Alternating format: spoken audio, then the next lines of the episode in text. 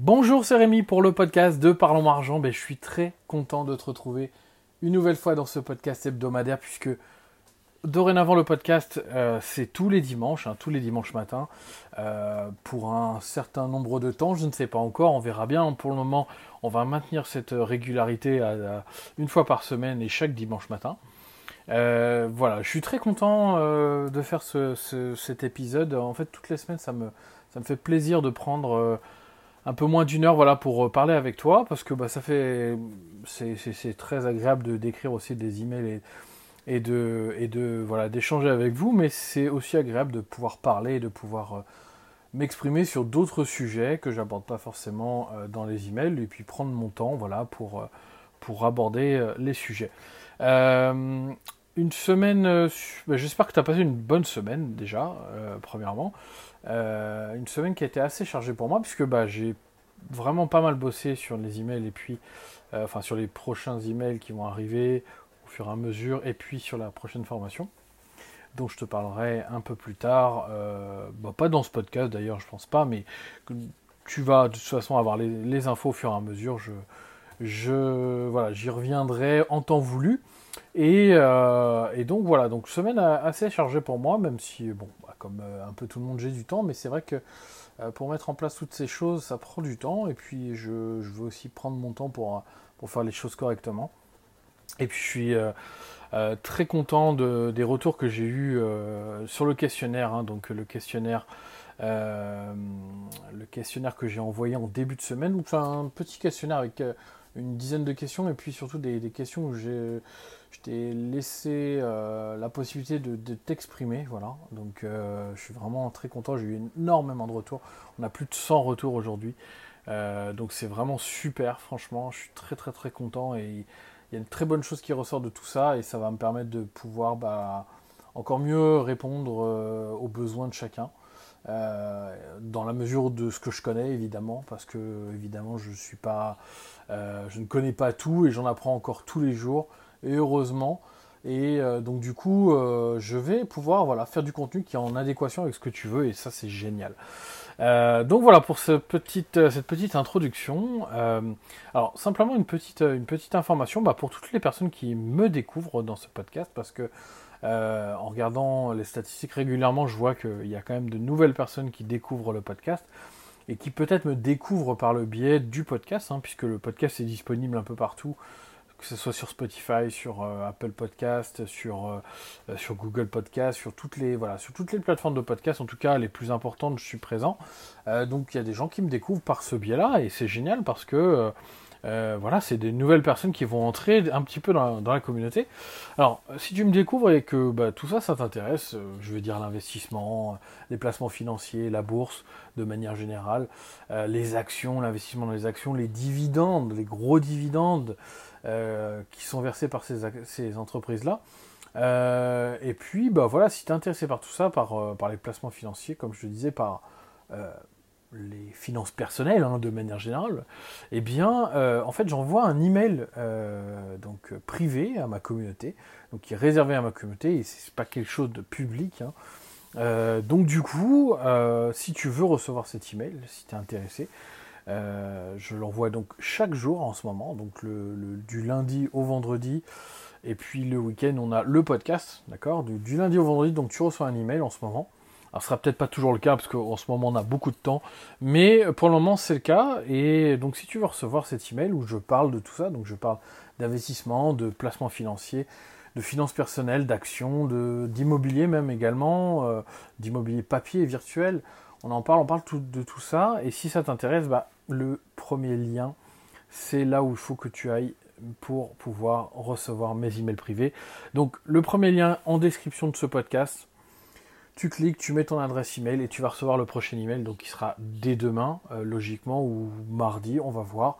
Euh, au moment où j'enregistre, j'ai pas encore déterminé euh, quand est-ce que sera ce prochain email, mais en tout cas, tu recevras le prochain email avec grand plaisir. Donc si tu veux recevoir cet email, le lien est en description, c'est le premier lien. De toute façon, je vais mettre qu'un seul lien, ça sera celui-ci. Sinon, tu vas sur la page email au pluriel.parlons-argent.fr.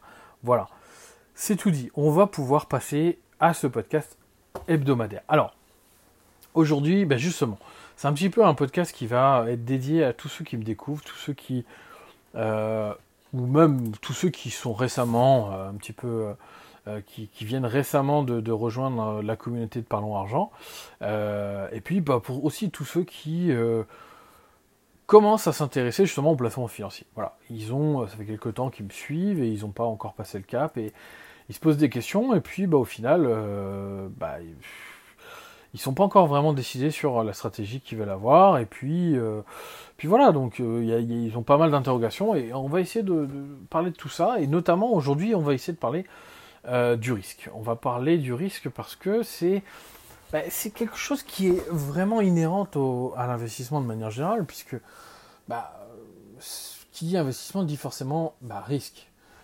Les risques sont plus ou moins mesurés. Il faut évidemment prendre en compte ça lorsqu'on investit. Alors, euh, attention, aujourd'hui, on ne parle pas euh, d'investissement sur un livret A, sur un livret d'épargne, sur une assurance vie, quoique on va en parler un petit peu, mais grosso modo, on ne parle, on parle pas de tous ces investissements qui sont, entre guillemets, sécurisés et qui ne rapportent rien, d'accord? On, essaye de d'évacuer tout ça tout de suite. Hein. Donc euh, tout ce qui est livret A, assurance vie en fonds en euros, ce genre de choses, bon, euh, on, va, on va tout de suite oublier. Hein. Euh, on va pas, on va pas en parler à proprement parler, mais tu vas voir, on va, on va, on va en aborder quand même. Enfin, on va les aborder euh, par le biais de, du risque, d'accord? Donc, si on parle d'investissement, forcément, on parle de risque et bah, ce risque, il est plus ou moins mesuré parce que il y a des choses que tu ne maîtrises pas, d'autres choses que tu maîtrises, évidemment. les choses que tu peux maîtriser, eh bien, euh, tu peux justement bah, t'en protéger. Euh, que si tu les maîtrises, c'est que tu peux t'en protéger de manière plus ou moins directe. Et d'autres choses que tu ne maîtrises pas, comme par exemple une crise financière, tu la maîtrises pas, on est d'accord.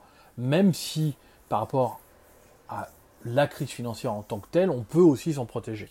D'accord? On peut aussi faire des choses qui font que euh, eh bien, on est moins impacté par cette crise financière qu'on aurait pu l'être si on était, si on prenait pas du tout en compte le fait qu'il peut potentiellement y avoir une crise financière et donc euh, une dégradation de la, de la valeur de notre capital qui est placé euh, en bourse par exemple. Alors la, la, plupart du temps quand on parle de risque on parle de perte de capital. On, perd, on parle de finalement d'avoir investi une partie de une, euh, enfin, d'avoir investi de l'argent et puis de potentiellement perdre son capital ou en tout cas de voir sa, performance complètement dégradée. Parce que tu peux très bien avoir investi 100 euros par exemple, dix ans après, euh, la valeur de ces 100 euros euh, est peut-être de 1000 euros. Euh, sauf que par exemple, s'il y a eu une crise qui arrive, donc si par exemple il y a la crise du coronavirus, du coronavirus pardon, qui arrive, tu perds 40% de la valeur de ton patrimoine, donc la valeur de ton patrimoine actuel, donc tu étais à 1000 euros, hein, euh, eh bien tu perds 40%. Ok? Ça ne veut pas dire que tu as perdu de l'argent investi, puisque ton capital investi était de 100 euros. Tu as quand même perdu de la valeur de ton capital, puisque ton capital a progressé dans le temps, c'est vrai, mais je veux dire, il a pas, euh, pas perdu la mise initiale.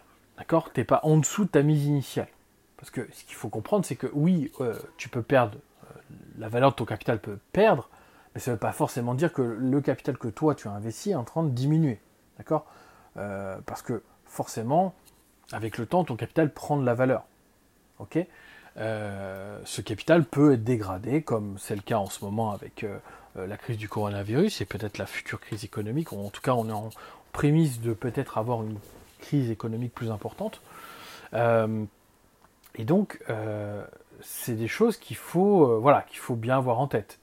Euh, donc quand on parle de oui perte de capital, on perd la valeur du capital qui a progressé dans le temps, d'accord, qui n'est pas vraiment euh, la nôtre tant qu'on n'a pas vendu cet investissement. Quand tu achètes des actions, tu en achètes pour 100 euros et effectivement la valeur monte à 1000 euros. Tant que tu ne vends pas, en fait, ça ne devient pas réel.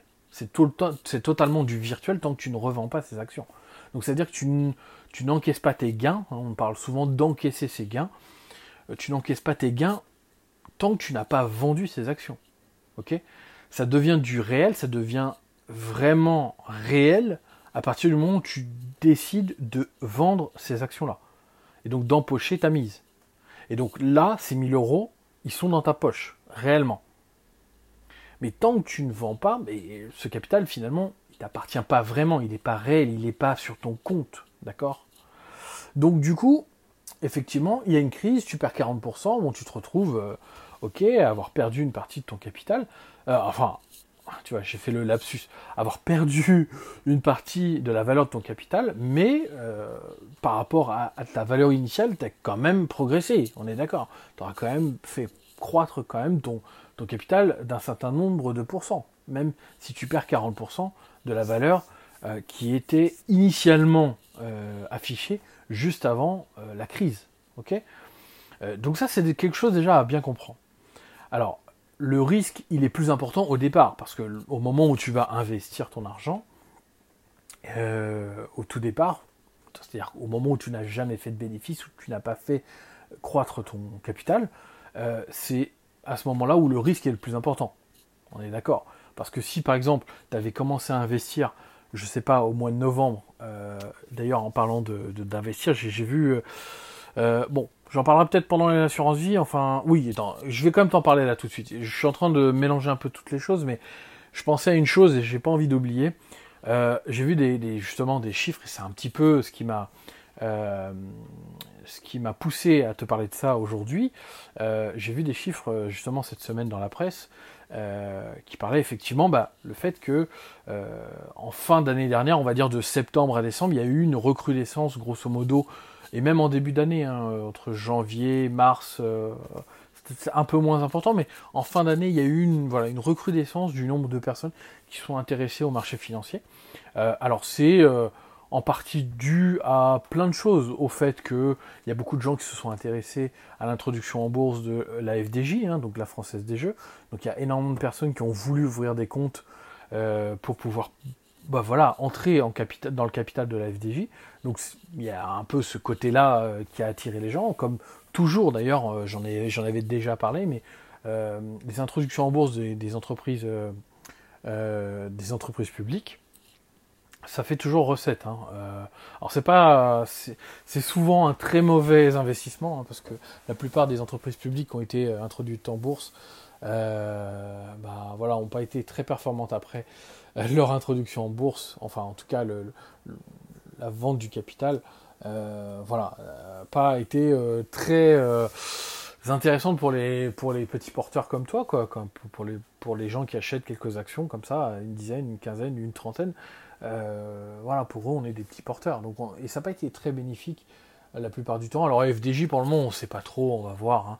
Hein. le cours d'action est plutôt, est plutôt au cours d'introduction, on va dire, même s'il avait baissé un petit peu, mais bon, c'est pas catastrophique encore. Hein. Euh, je pense que cette année, il n'y aura pas de dividendes, enfin voilà, il faut, s'attendre à ça. Euh, malheureusement sur la FDJ. Voilà. Euh, j'ai fait un petit aparté pour simplement te dire que oui, il y a une recrudescence et puis bah, les gens ont pris en plein, en pleine face, si tu veux, la, crise. ils sont tous arrivés d'un coup, tu vois. Donc il y a eu ça, il y a eu donc la, FDJ effectivement, et puis bah, le matraquage un petit peu euh, depuis, euh, ça fait quoi, au moins deux ou trois ans que le gouvernement essaye d'aller pousser les Français à investir sur les marchés financiers, en leur faisant comprendre bah, que de toute façon c'est pas intéressant. Euh, enfin que c'est pas intéressant, que c'est intéressant d'investir dans les entreprises françaises, qu'il faut aller mettre l'épargne des Français dans les entreprises françaises et pas d'aller euh, je dirais, le, placer sur soit des entreprises américaines, soit sur des trucs qui n'ont finalement pas d'impact sur l'économie française. Euh, donc c'est, euh, ça a été très bénéfique parce qu'il y a énormément de gens qui sont intéressés à ça. Il y a même beaucoup de gens qui ont voulu introduire beaucoup plus d'unités de compte dans leur assurance vie, donc aller chercher des fonds diversifiés, je vais t'en parler après, donc qui vont switcher, donc enfin pas switcher, mais qui vont déplacer euh, une partie de leur patrimoine qui était euh, peut-être en fonds en euros vers euh, des actions, donc des fonds généralement actifs, qui vont placer leur argent dans des actions, parce que voilà, on leur a dit que c'était beaucoup plus performant, et puis c'est vrai, enfin, les gens regardent un petit peu quand même les cours, de manière générale, quand on leur annonce que ça fait je sais pas combien d'années que le CAC 40 il augmente, il augmente, il augmente, que les indices boursiers américains pareil, ils augmentent, ils augmentent. voilà, les gens commencent à se dire, mais j'ai envie d'en être aussi, je veux profiter de cette, cette opportunité-là. Et quand on voit les rendements qui sont proposés par par euh, les autres produits d'investissement, on se dit bah oui, il faut, il faut que j'aille. Donc tous ces nouveaux euh, sont arrivés et se prennent un peu euh, en pleine face la crise économique. C'est un peu triste, mais c'est vrai que c'est pour ça que c'est au début c'est un peu, un peu compliqué. Et quand tu veux rentrer sur les marchés financiers, c'est vrai que c'est toujours très compliqué parce que quand tu es au plus haut sommet, c'est jamais la bonne période, on est d'accord. Moi, je la première chose que je, dis tout le temps, c'est dans la, le mieux que tu puisses faire euh, pour rentrer sur les marchés financiers, c'est d'attendre euh, d'attendre un peu, hein, pas toujours longtemps, mais surtout d'attendre quand tu peux euh, une, une comment dire euh, un retour à la baisse ou une, stabilisation du cours, des cours de bourse de manière générale, d'accord? Parce que si tu achètes au plus haut, forcément, tu as beaucoup plus de risques. Quand tu veux investir ton capital euh, pour les premières fois, vaut mieux pas investir quand les marchés financiers sont tout en haut. Vaut mieux investir quand il y a un retracement, quand il y a, si tu veux, quand les cours de bourse redescendent un petit peu pour remonter de plus belle. D'accord? C'est euh, généralement dans ces périodes-là que c'est plutôt intéressant. Et ça arrive très très très souvent. Faut pas le croire. Euh, les marchés financiers ne montent pas de manière linéaire, droite, euh, avec une pente à 20%. Tu vois, c'est pas, ça n'existe pas. Euh, les marchés financiers, c'est fait de fluctuations plus ou moins importantes. il y a eu pendant ces dix dernières années des moments où le cours a quand même, les cours ont pu baisser de 15-20% des fois en quelques semaines et ils ont repris 40% après, tu vois. Donc, et c'est plutôt à ces moments-là où il faut concentrer effectivement euh, ton épargne qu'il faut investir. Voilà. Alors si tu devais commencer à investir euh, aujourd'hui, ça serait pas une mauvaise idée, tu vois, parce que forcément, euh, même si on n'est pas certain que justement la crise est terminée et ça pourrait continuer à aller à la baisse, hein, mais ça reste un, bon moment si tu veux investir sur le long terme. Parce que c'est ce que je dis tout le temps, je, veux bien le réexpliquer là, on n'est pas là pour investir pour un an. Si tu es là pour investir pour un an, pour essayer de faire un coup sur un an, moi je te le dis, ça ne m'intéresse pas. D'accord? Euh, Sur du très long terme, oui, on peut faire des choses. Sur du court terme, là, on fait du trading. On ne fait pas de l'investissement. Sur du long terme, on, ne, fait pas fructifier son patrimoine, son, capital. On va aller faire voilà, du jeu. On va aller faire du trading. Alors, c'est un métier, c'est des choses qui s'apprennent c'est des choses qu'on peut faire également, mais euh, c'est pas forcément l'objet là euh, de, ce podcast et c'est pas l'objet de manière générale euh, de, de ce que j'essaye d'enseigner. Voilà. Même si pour ma part je fais également un peu de trading parce que j'apprécie ça et j'y trouve aussi un intérêt financier dedans, mais je ne l'enseigne pas parce que déjà je le mets, je pense ne pas être assez compétent pour l'enseigner de manière euh, professionnel, enfin en tout cas de manière assez, assez euh, pointue pour que pour être serein pour te l'enseigner, tu vois, parce que quand, pour enseigner quelque chose à quelqu'un, je pense qu'il faut maîtriser le sujet vraiment de long en large et il faut être à l'aise. Moi, je suis, je, je suis à l'aise dans mon trading, mais je ne suis pas à l'aise pour l'enseigner parce que je pense ne pas avoir toutes les conditions pour le, faire, d'accord? Je ne vais pas rentrer dans les détails, mais grosso modo, euh, voilà, on n'est pas là pour faire du très court terme, d'accord? Si tu es là pour faire du court terme, bah aujourd'hui, ça ne sera pas intéressant pour toi. Euh, donc oui, euh, sur du court terme, effectivement, tu peux perdre un peu, d'accord? On est d'accord, tu peux perdre de l'argent, c'est clair. C'est pour ça que pour limiter ta perte, il faut mieux aller investir quand on a donc un retour des cours à une moyenne, d'accord? Donc quand les cours reprennent, euh, enfin, baisse de 10, 15, 20%, et qui vont repartir, d'accord? Donc quand il y a une baisse temporaire finalement, plutôt que d'investir quand euh, les prix sont au plus haut. Hein, euh, moi, je cherche toujours effectivement un point de retracement.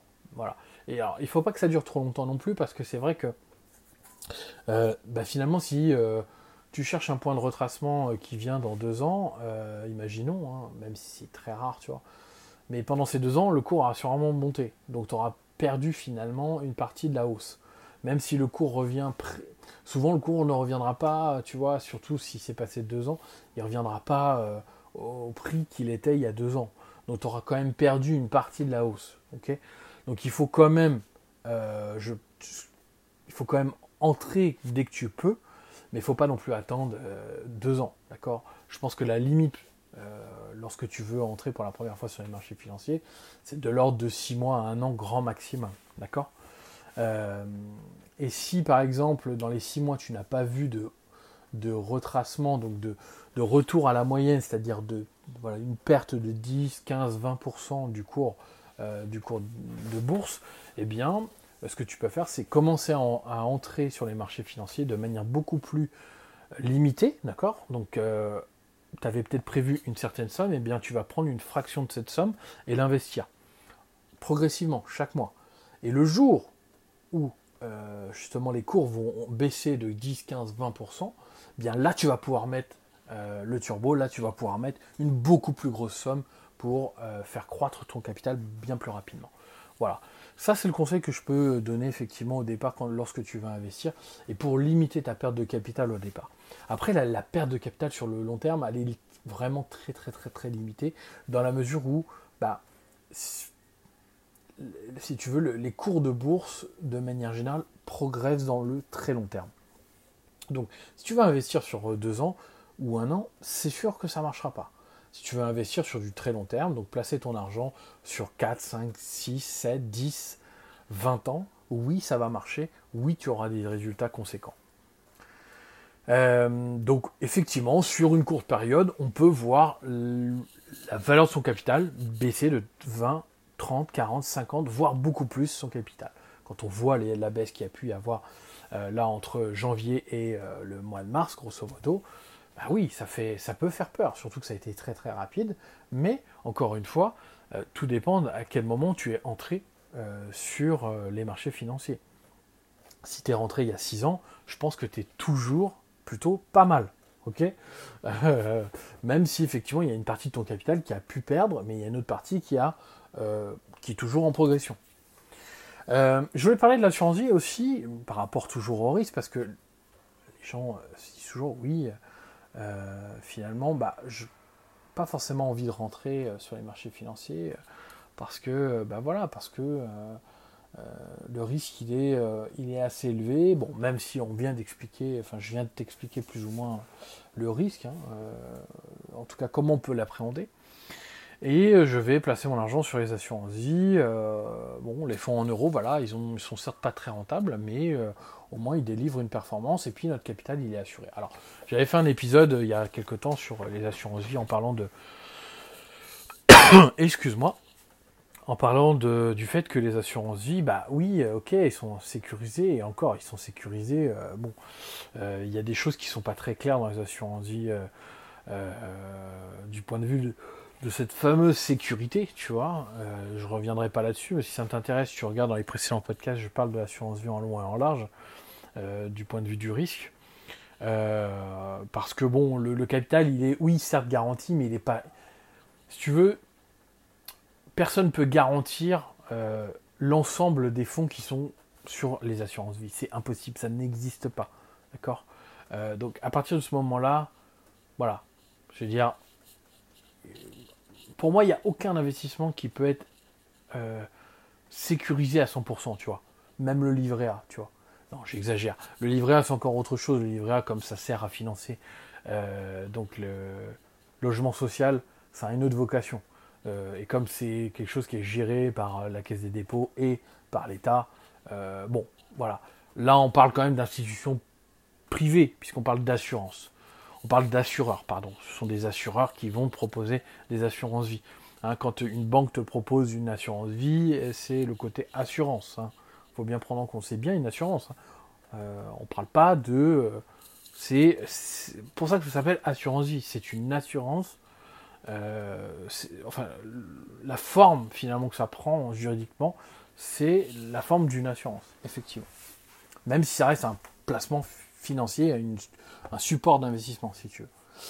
Euh, donc le fonds, de, le fonds en euros ne rapporte rien, et c'est vrai que, bah, comme je le disais tout à l'heure, il y a beaucoup, beaucoup, beaucoup de gens récemment qui sont dirigés vers les fonds, enfin vers les unités de compte, donc vers la possibilité de mettre autre chose que de la dette de pays, donc le fonds en euros si tu veux eh bien, les gens sont dirigés vers ça et sont dirigés naturellement bah, vers la première chose qu'on leur propose généralement, c'est vers les fonds diversifiés. Donc, euh, typiquement, ça va être, euh, euh, tu sais, on va te proposer plusieurs types de stratégies.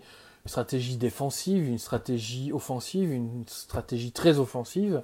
Et donc, chaque stratégie, voilà, c'est pareil. Hein. c'est des choses qui sont un peu floues. Moi, je, je vais te dire vraiment mon avis là-dessus, je, te déconseille fortement les fonds diversifiés que peuvent proposer les banques ou les assureurs dans les assurances vie parce que déjà, premièrement, tu sais pas ce qu'il y a dedans. Euh, on te parle de fonds offensifs ou défensifs. on va te parler de, voilà, de mots comme ça, tu vois, pour te rassurer, pour te t'indiquer peut-être de la, de la potentielle performance que peut faire ce fonds. Euh, et, mais tu sais pas ce qu'il y a dedans. Parce qu'en fait, qui va, qu'est-ce qui va se passer C'est que tu vas placer ton argent sur ce fonds-là. Et en fait, c'est une société de gestion qui va placer ton argent.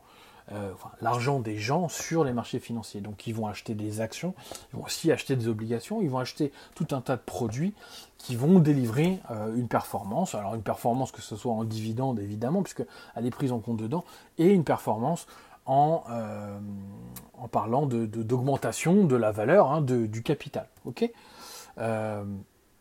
moi, je le déconseille parce qu'on ne sait pas ce qu'il y a dedans. On ne sait pas ce qu'ils font, on ne sait pas comment c'est arbitré. Alors, tu me diras, la question que tu, vas me dire, enfin, la remarque que tu pourrais me dire, c'est oui, mais de toute façon, qu'est-ce que j'en ai à faire de savoir ce qu'ils achètent à partir du moment où ils me délivrent une performance intéressante?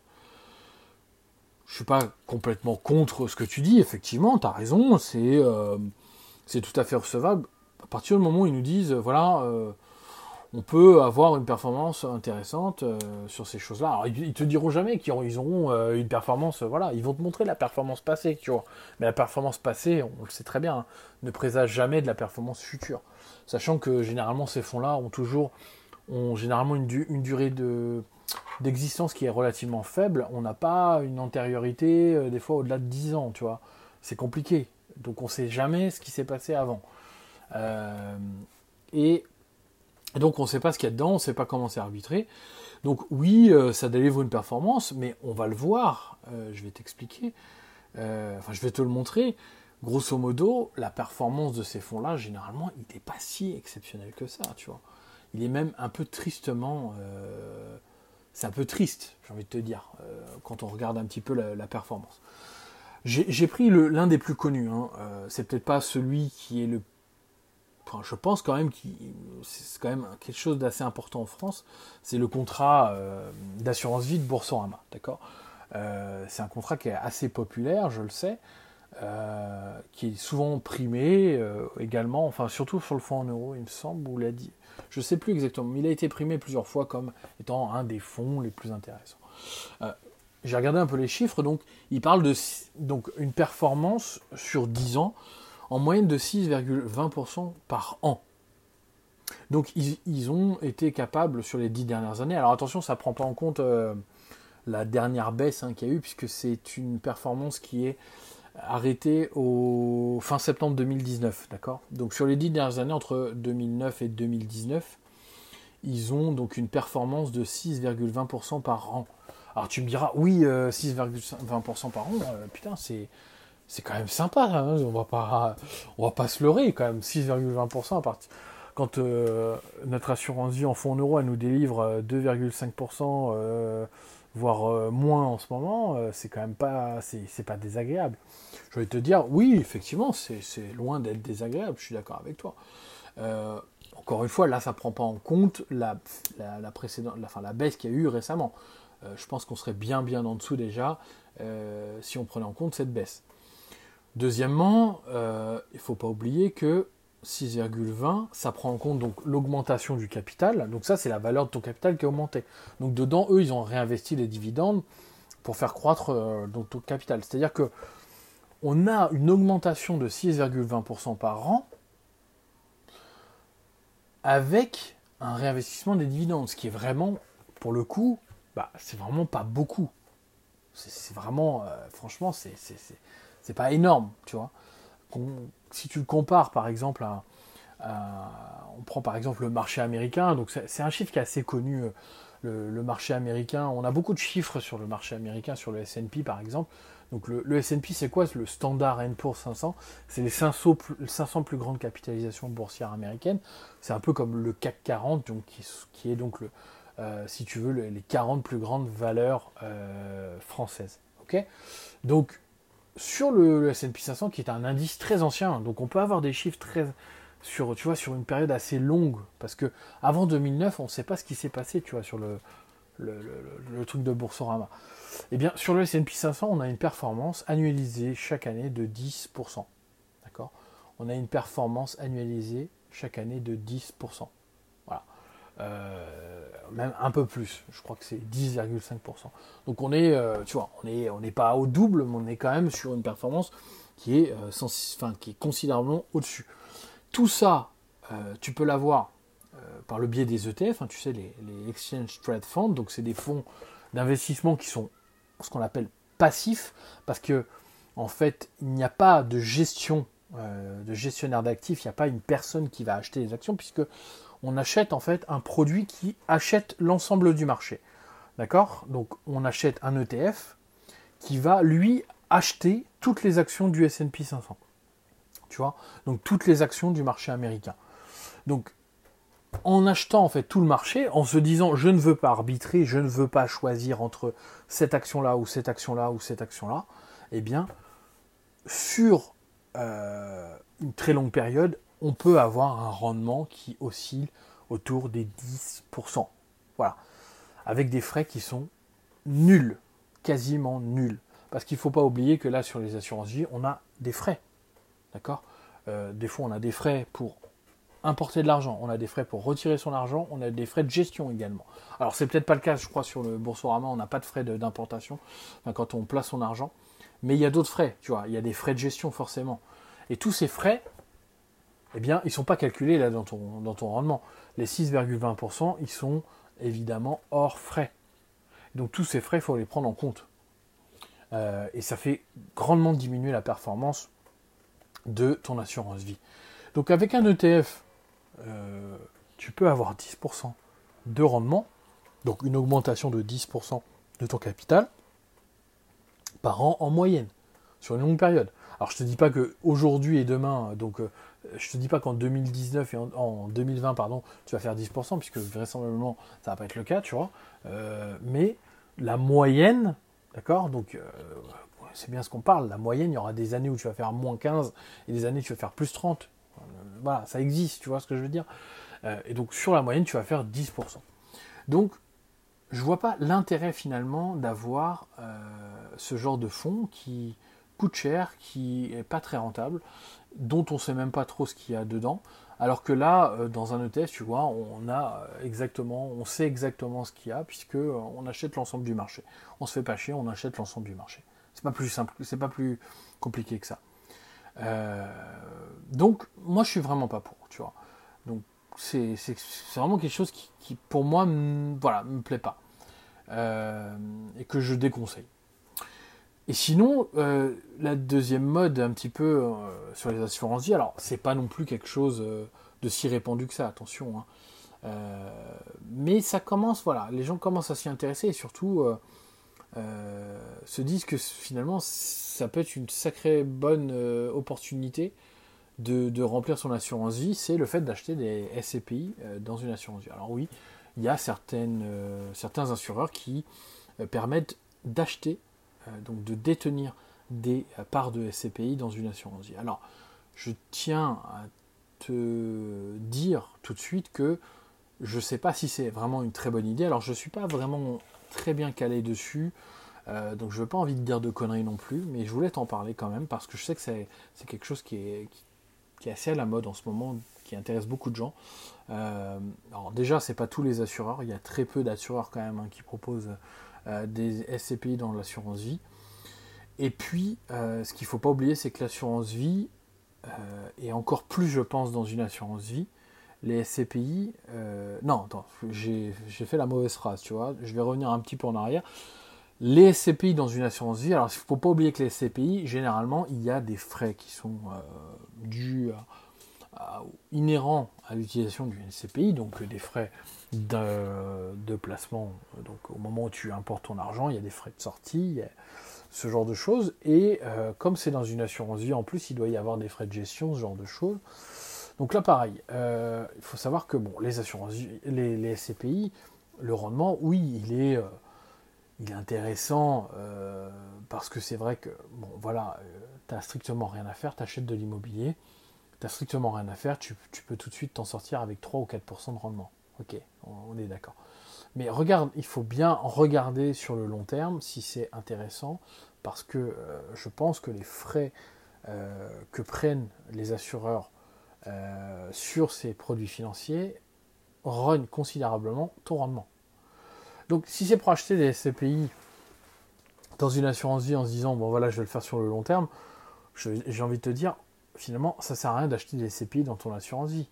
Euh, même si effectivement ils ont euh, l'assurance vie a, un cadre fiscal qui est assez avantageux, de te dire plutôt de faire ça et de euh, finalement bloquer ton argent parce que c'est un peu compliqué également dans, la façon de gérer son argent, détiens des SCPI en propre, tu vois, directement. Ce sera beaucoup plus simple.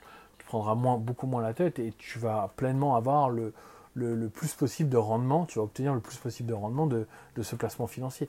Je pense pas que l'assurance vie soit fait pour ça. Voilà. Euh, malgré tout, on peut faire des choses avec l'assurance vie et euh, pourquoi pas effectivement détenir des actions, euh, mais pas sous ces formes-là, d'accord? Pas sous la forme de fonds, pas sous.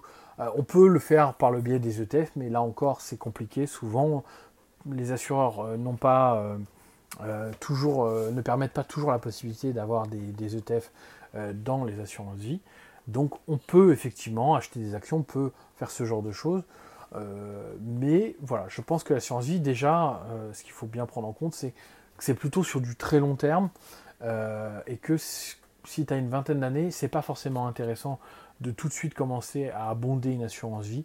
Si tu as une trentaine d'années, tu peux commencer peut-être à te poser la question, mais il je pense pas que ça soit encore le temps, tu vois. Une assurance vie, ça peut se construire, je pense, un peu plus tard, quand on commence à avoir justement déjà des revenus issus des autres placements qui peuvent aller abonder l'assurance vie, et là on va aller sécuriser son patrimoine. Parce que l'assurance vie, c'est là pour sécuriser son patrimoine et pour préparer l'avenir, d'accord? Donc une assurance vie, pourquoi pas, mais pas avec ce genre, euh, pas avec ce, genre de, produit, si tu veux. Voilà. Euh, donc c'était un peu l'objet de ce podcast, c'est de dire oui, le risque, il est inhérent à tous les investissements. Et euh, souvent, donc il y a le risque de perte de capital, mais souvent, il ne faut pas oublier le risque effectivement qu'il peut y avoir lorsque tu achètes ces produits financiers. Le risque de pas bien maîtriser ces produits parce que eh bien, les frais qui sont liés, qui, sont inhérents à ces produits-là, vont manger ta rentabilité et finalement vont t'offrir une enveloppe de rentabilité dans l'assurance vie qui n'est pas si intéressante que ça. Et qui, euh, au final, par rapport bah, à, toute la mise en place que ça propose, euh, n'est pas si intéressante que ça. Euh, donc voilà, c'était ça dont je voulais te parler aujourd'hui. J'ai fait un peu le tour de la question. donc si, si, tout ça, ça t'intéresse, si tu veux en apprendre un peu plus encore sur l'assurance vie, parce que ça m'arrive d'en parler également dans les emails privés, eh bien, si tu veux recevoir ces emails privés, c'est très simple. Tu vas cliquer sur le premier lien qui est en bas en description de ce podcast. Hein. tu mets ton adresse email et tu vas recevoir le prochain email privé où je parle de placement financier, je parle d'assurance vie, je parle d'immobilier, je parle d'actions en bourse, je parle de dividendes, je parle de mes placements financiers et je parle de finances personnelles de manière générale dans cet email. Donc si ça t'intéresse, tu vas cliquer sur le premier lien en description, tu mets ton adresse email et sinon, tu vas sur la page email au pluriel argentfr Sur cette page, tu mets ton adresse email et tu recevras donc le prochain email. Voilà, je pense que j'ai à peu près tout dit. Euh, on se retrouve la semaine prochaine pour les, prochains emails. Et puis également euh, la semaine prochaine, dimanche prochain, pour euh, donc notre prochain podcast. J'ai pas encore la thématique de ce, podcast, mais, on sera bien de retour la semaine prochaine dans le podcast euh, hebdomadaire chaque dimanche. Voilà, je te remercie. Allez, à très bientôt. Ciao.